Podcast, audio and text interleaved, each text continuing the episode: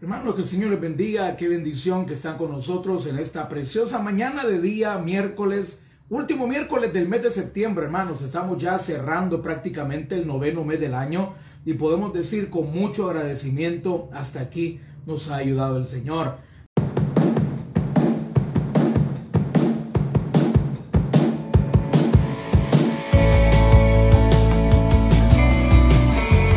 Estás escuchando el podcast del pastor Oscar Flores.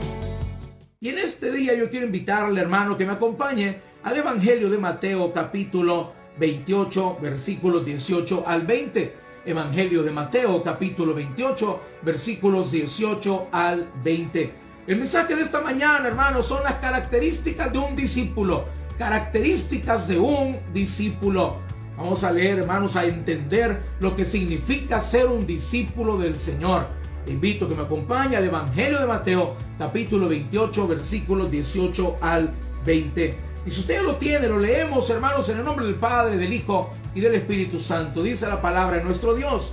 Y Jesús se acercó y les habló diciendo, Toda potestad me es dada en el cielo y en la tierra. Por tanto, ir y hacer discípulos a todas las naciones bautizándolos en el nombre del Padre y del Hijo y del Espíritu Santo, enseñándoles que guarden todas las cosas que os he mandado, y aquí yo estoy con vosotros todos los días hasta el fin del mundo.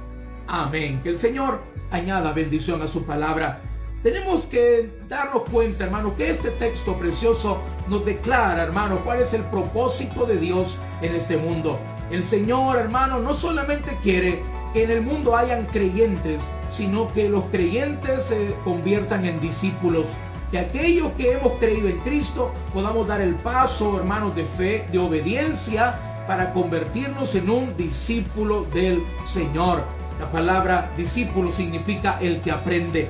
El problema, hermanos, es que hoy en día la iglesia cristiana está llena de creyentes, pero lastimosamente son creyentes, son personas que han recibido a Cristo, pero se han conformado con vivir una vida cómoda, por vivir un cristianismo cómodo, llamando a Jesús Señor, pero haciendo su propia voluntad, llamándole al Señor, diciendo Jesús es mi Señor, pero viviendo como le da la gana, hermanos, sin tomar en cuenta la voluntad de Dios, sin tomar en cuenta los propósitos de Dios para sus vidas, sin rendir sus dones al servicio de Dios, Hermano querido, Dios no quiere que tú seas solamente un creyente que lo has recibido como Señor y Salvador de tu vida, que Él es tu Salvador, pero tú sigues siendo el Señor de tu corazón. Hermano, Dios quiere discípulos. Por eso es que el Señor en la gran comisión, porque así se llaman estos versículos, la gran comisión, el Señor mandó a sus discípulos y los convirtió en apóstoles. La palabra apóstol significa enviado. Los envió para que ellos, hermanos, hicieran discípulos. No solamente, hermanos, para que ganaran almas y hicieran creyentes, hermanos queridos, sino que los creyentes, que aquellos que han aceptado al Señor, se conviertan en verdaderos discípulos, tomando su cruz cada día y siguiéndole, viviendo una vida para agradar a Dios. Ser discípulo significa reflejar a Cristo en nuestra vida. Hermanos, pero ¿qué significa ser un discípulo del Señor? ¿Cuáles son las características? ¿Cómo yo puedo saber si yo soy verdaderamente un discípulo del Señor o, me he conformado solamente con ser un creyente? Hermanos, ¿cuáles son las características de un verdadero discípulo de Cristo? Tanto para los hermanos como para las hermanas. ¿Qué significa ser un discípulo del Señor? Número uno, hermanos, tenemos que entender que un discípulo es aquel que reconoce el señorío de Cristo sobre su vida. Un discípulo es aquella persona, aquel cristiano que reconoce el señorío de Cristo sobre su vida. Dice la palabra en el versículo 20. Y Jesús se acercó y les habló diciendo, toda potestad, es decir, toda autoridad me dada en el cielo y en la tierra. Toda potestad me dada en el cielo y la tierra incluye también, hermano, nuestra vida. Porque muchas veces, hermanos, nosotros leemos este versículo, pero pensamos que no incluye nuestra vida, que Dios no tiene potestad ni autoridad sobre nosotros, que nosotros podemos seguir viviendo como nos da la gana, haciendo nuestra voluntad y no la de Dios, y no la de Dios. Y no es así. Un verdadero discípulo, queridos hermanos, es alguien que ha rendido su voluntad a la de Dios. Un verdadero discípulo es alguien que reconoce el señorío de Cristo sobre su vida. El Señor es, el, nuestro Señor Jesucristo es Señor de todas las áreas de nuestra vida, de, nuestra, de nuestro tiempo, de nuestras finanzas, de nuestra familia, en nuestro matrimonio. Él es Señor. Significa, hermanos, que un discípulo ha decidido ya no vivir para él mismo, sino vivir principalmente para el Señor, tratando de hacer su voluntad, poniendo a Cristo como la prioridad número uno de su vida. Por eso, hermanos, es que Gálatas 2.20 podemos ver, hermanos, verdaderamente el pensamiento, la decisión que un discípulo toma, alguien que ha rendido su voluntad al Señor. Por eso Gálatas 2.20 nos declara el apóstol Pablo, con Cristo estoy juntamente crucificado y ya no vivo yo, mas vive Cristo en mí y lo que ahora vivo en la carne lo vivo en la fe del Hijo de Dios, el cual me amó y se entregó a sí mismo por mí. Hermanos, ser discípulo significa reconocer que ya no vivimos para nosotros, sino que vivimos para el Señor. Dios es Señor, hermano, Dios es Señor de tus proyectos, Dios es Señor de tus planes, Dios es Señor, hermano, de tu familia, Dios es Señor en tu negocio, Dios es Señor en tus finanzas. Hermano, un discípulo es alguien que reconoce el señorío de Cristo sobre su vida. Es decir, es alguien que rinde su vida, su voluntad al Señor. Es alguien que puede decir, Señor, que no se haga mi voluntad, sino la tuya. Que cuando ora puede decir, Señor, esto es lo que yo quisiera, pero que no se haga mi voluntad, sino tu voluntad. Número dos, hermano, la característica del discípulo. Un discípulo es alguien que da testimonio público de su fe en Cristo. Un discípulo es alguien que no se avergüenza del Señor. Un discípulo es alguien, hermano, que públicamente ha declarado su fe en Cristo y que está queriendo, tratando de vivir para el Señor. Oiga bien, hermanos, es alguien que no se avergüenza de decir que está viviendo para el Señor. Dice la palabra, vea conmigo Mateo 28, versículo 19. Mateo 28, 19 dice la palabra del Señor. Vea conmigo Mateo 28, 19. Dice la palabra del Señor. Por tanto, id y haced discípulos. Por tanto, id y haced discípulos en todas las naciones, bautizándoles en el nombre del Padre y del Hijo y del Espíritu Santo. Por tanto, ir y hacer discípulos a todas las naciones, bautizándolos en el nombre del Padre y del Hijo y del Espíritu Santo. Querido hermano, un verdadero discípulo es alguien que da testimonio público de su fe en Cristo. Y ese testimonio público inicia, hermano, en el momento en que tú te bautizas. Tú no puedes decir yo no me avergüenzo del Evangelio si no has querido pasar por las aguas del bautismo. Porque el bautismo, hermanos, es tu testimonio público de tu fe en Cristo. Cuando tú te bautizas, estás dando testimonio público de que tú eres un hijo de Dios, de que tú has rendido tu vida a Cristo y que te estás identificando con Cristo en su muerte, en su sepultura y en su resurrección. Por eso, hermanos, cuando un cristiano es bautizado, se le dice sepultado con Cristo, se sumerge en el agua y resucitado a una nueva vida. Un cristiano cuando se bautiza se está identificando con Cristo en su muerte, en su sepultura y en su resurrección para caminar en vida nueva.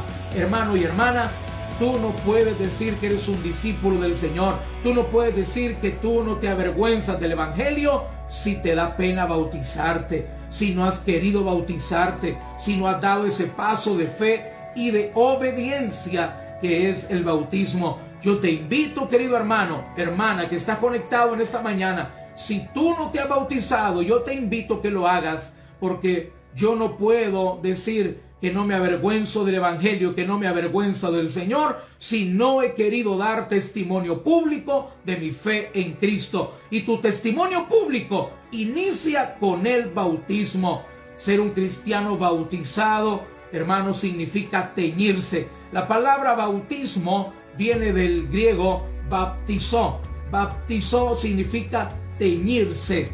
Cuando tú, por ejemplo, compras un tinte para teñir la tela, tú sumerges por completo esa prenda que se te ha decolorado, esa prenda que se ha desteñido, tú compras ese tinte para teñir la ropa, lo pones a hervir en, un, en una cacerola grande y luego introduces completamente en el agua la prenda que vas a teñir y cuando la sacas sales completamente de un nuevo color. Eso es el bautismo. Baptizó significa teñir, cambiar del color. Cuando tú te bautizas te estás tiñendo de Cristo. Tú estás dando testimonio público de que has creído en el Señor, de que tú quieres caminar en vida nueva, en esa vida que Cristo te ha dado. Por eso es que Romanos capítulo 6, versículos 3 y 4 nos dicen lo siguiente, o no sabéis que todos los que hemos sido bautizados en Cristo Jesús, hemos sido bautizados en su muerte, porque somos sepultados juntamente con Él para muerte por el bautismo, a fin de que como Cristo resucitó de los muertos por la gloria del Padre, así también nosotros andemos en vida nueva. Hermanos, el bautismo es un símbolo de que tú estás diciendo, yo muero para mí y vivo para Dios.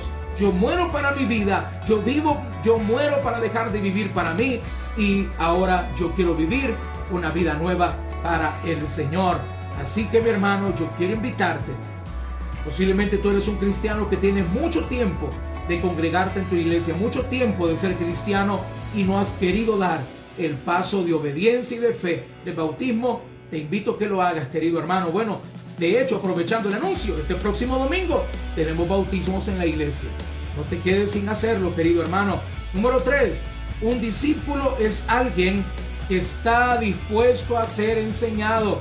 Un discípulo es alguien que quiere aprender. Dice la palabra, Mateo 28, 20, la primera parte del versículo, enseñándoles que guarden todas las cosas que os he mandado. Luego bien la primera parte, enseñándoles que guarden todas las cosas que os he mandado. Dice, enseñándoles. Esa es la palabra clave de esta parte del versículo. Enseñándoles. La palabra discípulo significa el que aprende. Hermano, tú quieres ser discípulo del Señor, tú tienes que estar dispuesto a aprender. Tú, necesitas tener un corazón que quiera aprender más de Dios. Independientemente el tiempo que tú y yo tengamos en el Evangelio, no hay manera de dejar de aprender. Todos los días podemos conocer más del Señor, más de su palabra, más de lo que Él quiere enseñarnos en nuestra vida. Querido hermano, para ser un verdadero discípulo de Cristo, yo tengo que tener un corazón que quiere aprender. No puede ser, hermano, que nosotros seamos cristianos y no leamos su palabra, que no querramos estar en un estudio bíblico, que no querramos aprender más de la doctrina del Señor. Un cristiano tiene que ser alguien que se deja enseñar, que quiere aprender más del Señor, que quiere conocer más de Cristo. ¿Por qué, hermano? Porque un discípulo también disipula a otros. Un discípulo también es un instrumento de Dios para compartir con otros la palabra del Señor. Pero ¿cómo tú y yo vamos a poder compartir con otros la palabra del Señor si no nos dejamos enseñar? Si no permitimos, hermanos, que el Señor pueda, hermanos, enseñarnos su doctrina, enseñarnos lo que su palabra enseña. Un discípulo, hermanos, la tercera característica es que es alguien dispuesto a ser enseñado. Y hermano, ¿cuál es el requisito principal para tener un corazón enseñable? ¿Cuál es el requisito, hermanos y hermanas, para tener un corazón que esté dispuesto a aprender? ¿Cuál crees tú, perdón, que es el primer requisito? ¿Sabes cuál es el requisito? Ser humilde. Porque el que es soberbio nunca aprende. El que es soberbio piensa que no necesita aprender algo más.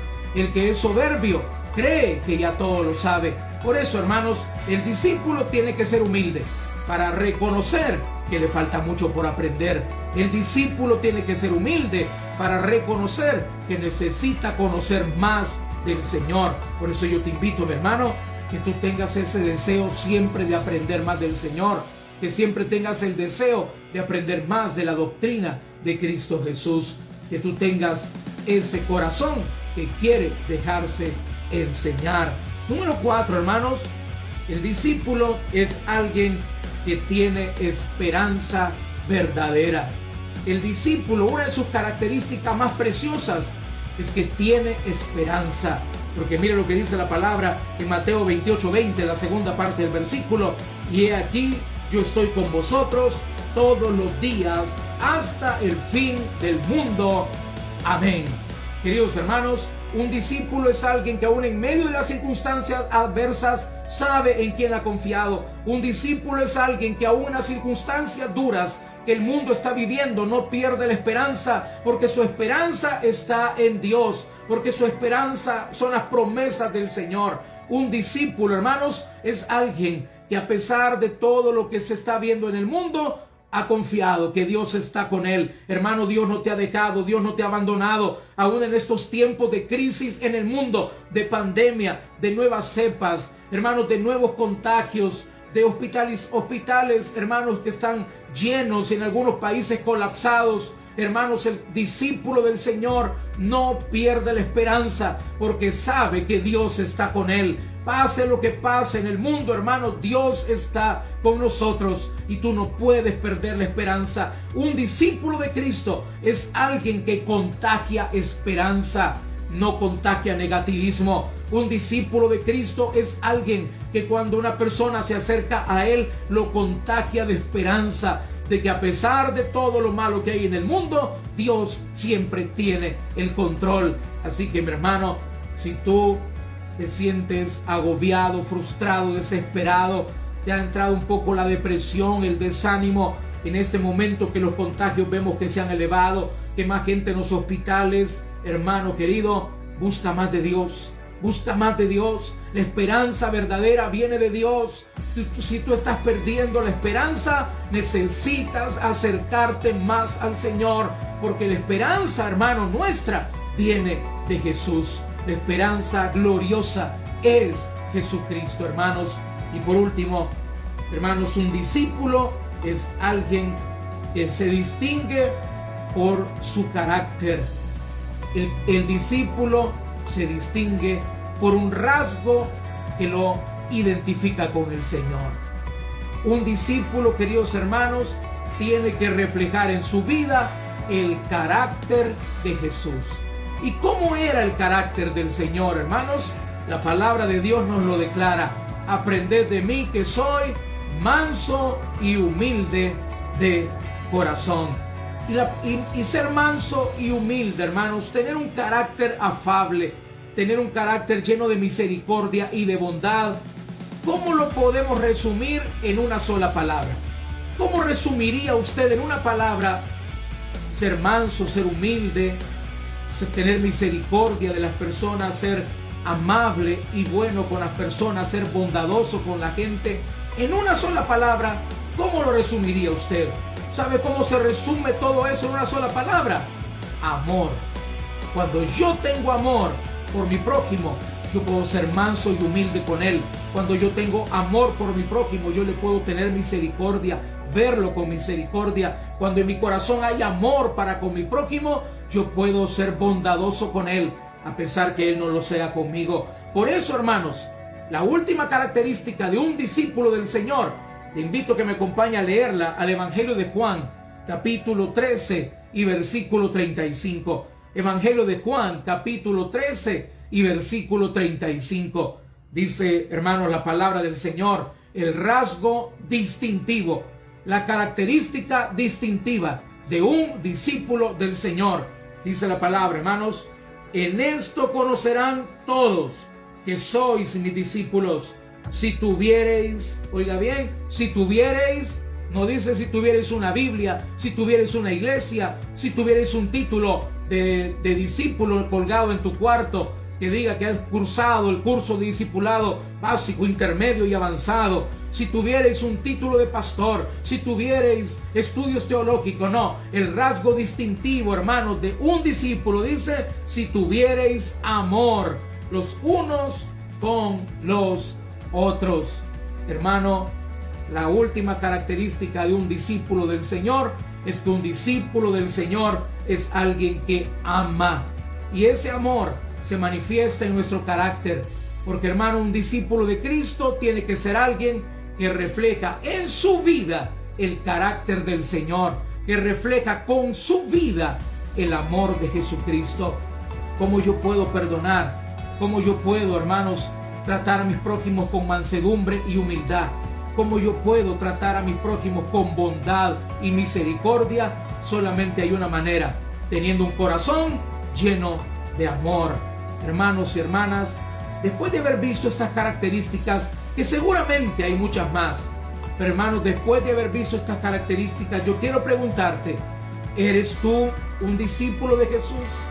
Yo me pregunto a mí mismo, ¿soy yo discípulo del Señor? recapitulando, hermano, te recuerdo, un discípulo del Señor reconoce el señorío de Cristo sobre su vida. Un discípulo es alguien que da testimonio público de su fe en Cristo. Un discípulo es alguien que está dispuesto a ser enseñado. Un discípulo es alguien que tiene esperanza aún en tiempos de crisis. Y un discípulo es alguien que se distingue por su amor. Somos discípulos del Señor, hermanos. Si todavía nos faltan tener algunas de estas características, no se preocupe.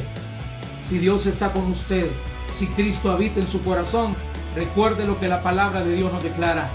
Todo lo puedo en Cristo que me fortalece. Queridos hermanos y hermanas, yo solo quiero invitarte. No te conformes solamente con ser un creyente. Te invito a que puedas dar el paso de obediencia y de fe, tomando tu cruz cada día y convertirte en un discípulo de el Señor.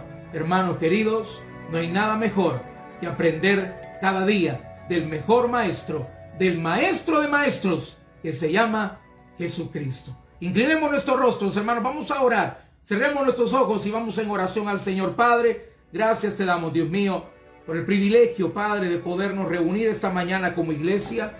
Gracias por la palabra que nos has dado. Enséñanos, Dios mío. Queremos aprender más de ti.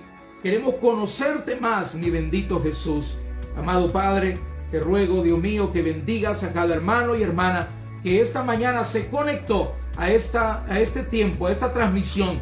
Te pido que le bendigas, que le guardes en el camino, Padre. Cuando vaya de, cuando vaya de camino a su trabajo, sé tú con él. Te pido que nos protejas de todo mal este día. Protégenos de todo contagio. Protégenos de toda enfermedad. Padre, Oro para que bendigas el culto de esta noche de estudio bíblico.